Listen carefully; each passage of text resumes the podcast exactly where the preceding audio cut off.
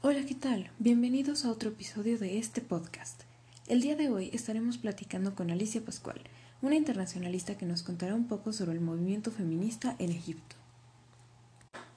Hola, muchas gracias por la presentación. Es un gusto contar con este espacio de diálogo, sobre todo tratándose de un tema tan interesante y tan relevante actualmente. Así es. Bueno, ¿qué tal si primero que nada le contamos a nuestros oyentes un poco sobre este movimiento, su historia, cómo surge, todas estas cuestiones, porque pues la verdad es que uno no piensa en Egipto o en este tipo de países al, mencionar feminismo, ¿no? Sí, claro, es un buen comienzo. Pues mira, yo creo que esto forma parte de los prejuicios que a veces tenemos sobre otras regiones del mundo, ya sea porque no tenemos mucho contacto con ellas o por lo que nos muestran los medios. Pero por supuesto, pues son prejuicios, es una idea equivocada que tenemos.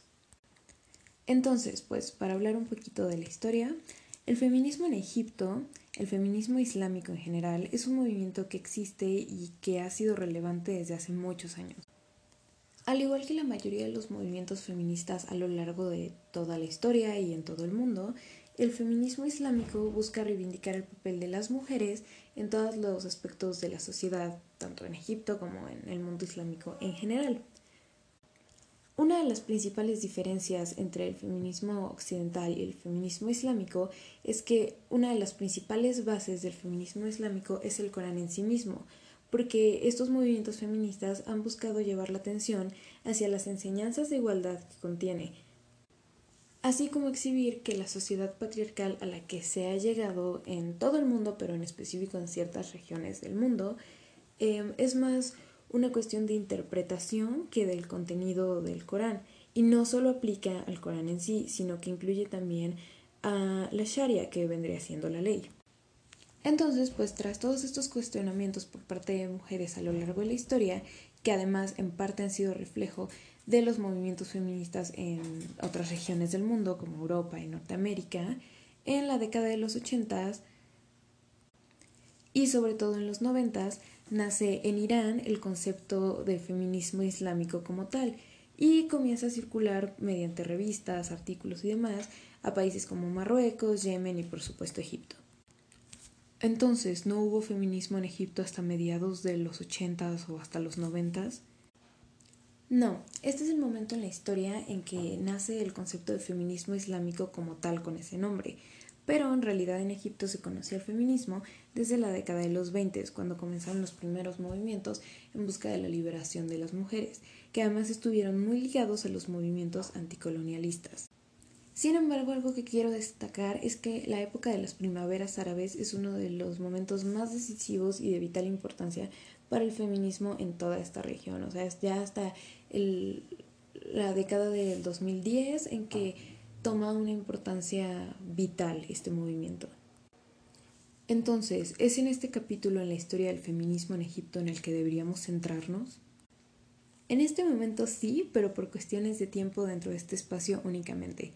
En realidad es un movimiento con mucha historia que ha tenido varias de las llamadas olas del feminismo, que ha tenido diversos momentos de vital importancia y que todas estas olas, movimientos, eh, líderes han aportado cosas muy importantes al movimiento.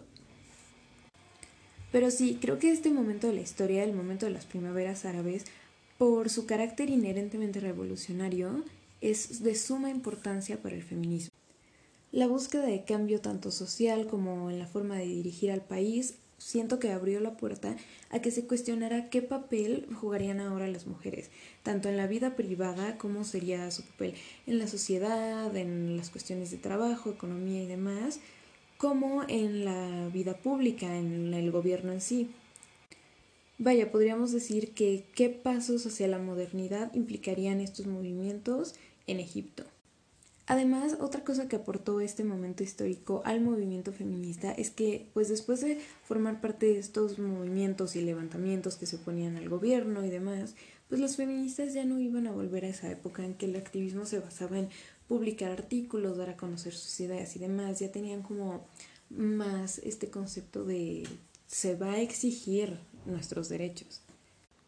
Pero claro, siento que esto es un fenómeno que hemos visto en todo el mundo, como, como los movimientos sociales comienzan con ideologías, artículos, em, compartir ideas y demás y van escalando hasta llegar muchas veces a hacer revoluciones, ¿no?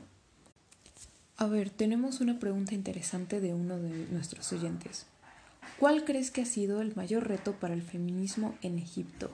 Porque el patriarcado no es muy específico de la región que digamos se vive en todo el mundo.